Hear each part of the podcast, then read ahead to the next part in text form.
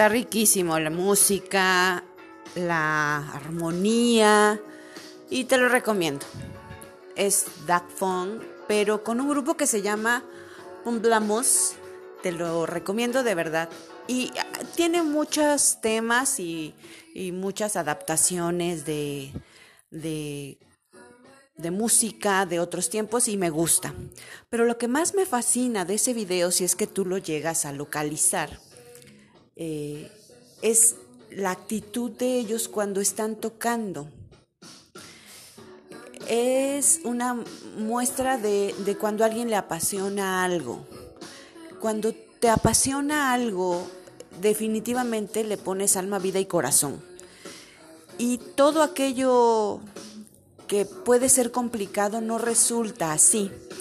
En este video, que realmente me gusta a mí, están todos los integrantes de la banda, cada quien con su instrumento, pero tú tienes que verle las caras de cuando está tocando. No importa si hay cables abajo, no importa si no es el mejor lugar, están haciendo lo que les gusta. Y cuando tú le pones pasión a lo que te gusta, mira, no importa lo demás. La gente apasionada hace hasta lo imposible. Tiene una emoción increíble y de eso se trata el tema que vamos a abordar hoy. Cuando nosotros tenemos una emoción, unas ganas, tienes una pasión suficiente, aquello que tú quieres hacer se logra. No te quedas a medias. Y no importa las circunstancias, tú siempre buscarás y encontrarás cómo sí a pesar de tantos no.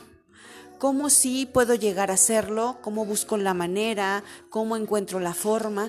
Y eso lo genera la pasión y la emoción.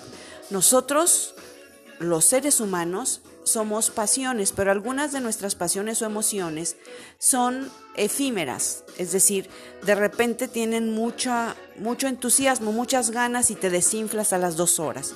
Y entonces tu foco va hacia otro lado y te desconcentras. Lo importante para lograr cosas en esta vida es la concentración y apasionarte al máximo.